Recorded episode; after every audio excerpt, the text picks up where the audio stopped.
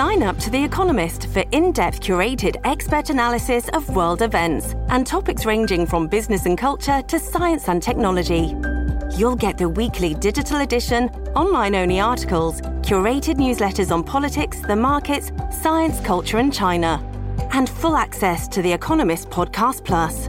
The Economist is independent journalism for independent thinking. Go to economist.com and get your first month free.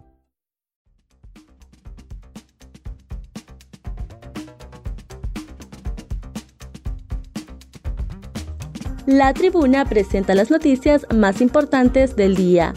A continuación, le brindamos las cinco noticias más relevantes de este jueves 10 de noviembre del 2022.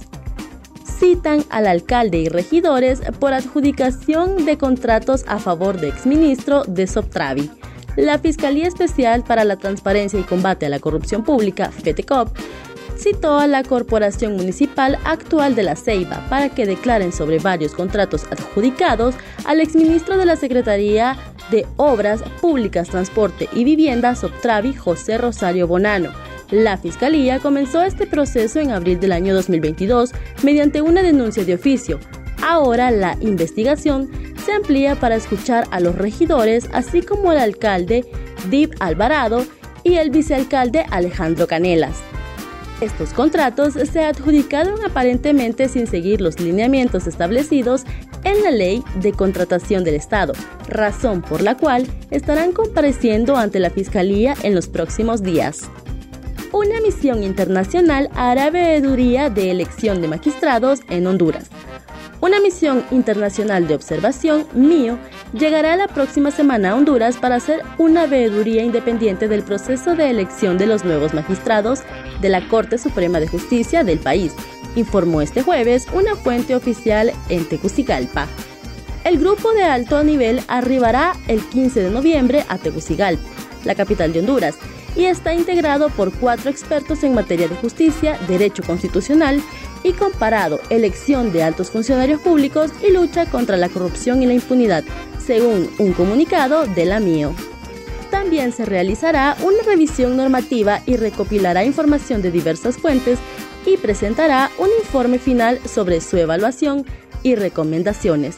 La Junta Nominadora escogerá 45 candidatos a magistrados del Supremo hondureño de los que el Parlamento elegirá en enero del 2023 a 15 por un periodo de 7 años para lo que requiere el voto de, la, de al menos 86 de sus 128 miembros.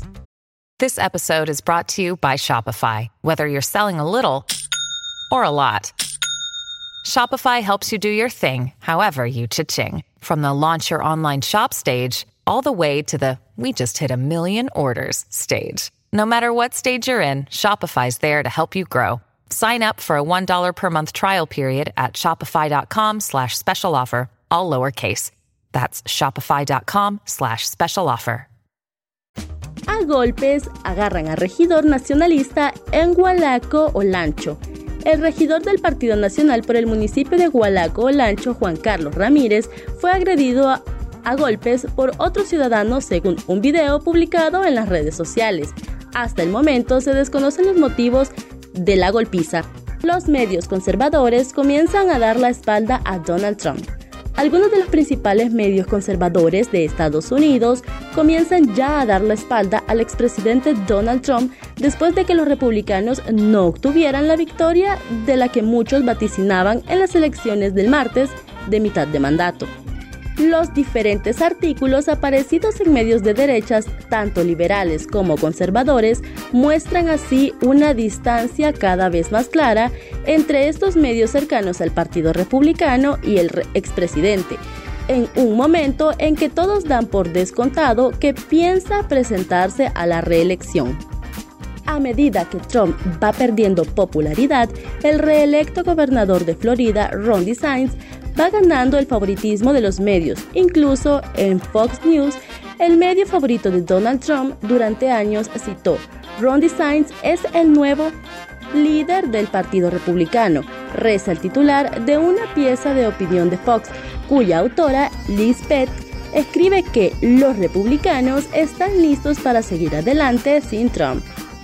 Olimpia recibe fuerte castigo por invasión del público en el clásico. La Comisión de Disciplina de la Liga Nacional determinó sancionar fuertemente al equipo Olimpia tras los incidentes que se dieron en el clásico ante Motagua el pasado domingo en el Estadio Morazán de San Pedro Sula. Al medio tiempo del encuentro, aficionados del club blanco invadieron el terreno de juego del Morazán para buscar riña con seguidores del Motagua, ubicados en el sector de preferencia. El violento suceso que empañó la fiesta deportiva retrasó el inicio del segundo tiempo por más de 15 minutos y para fortuna no hubo heridos ni hechos que lamentar. Estas fueron las cinco noticias más importantes de hoy jueves 10 de noviembre del 2022. Para conocer más detalles, ingresa a nuestra página web www.latribuna.hn y síguenos en redes sociales. Muchas gracias por tu atención.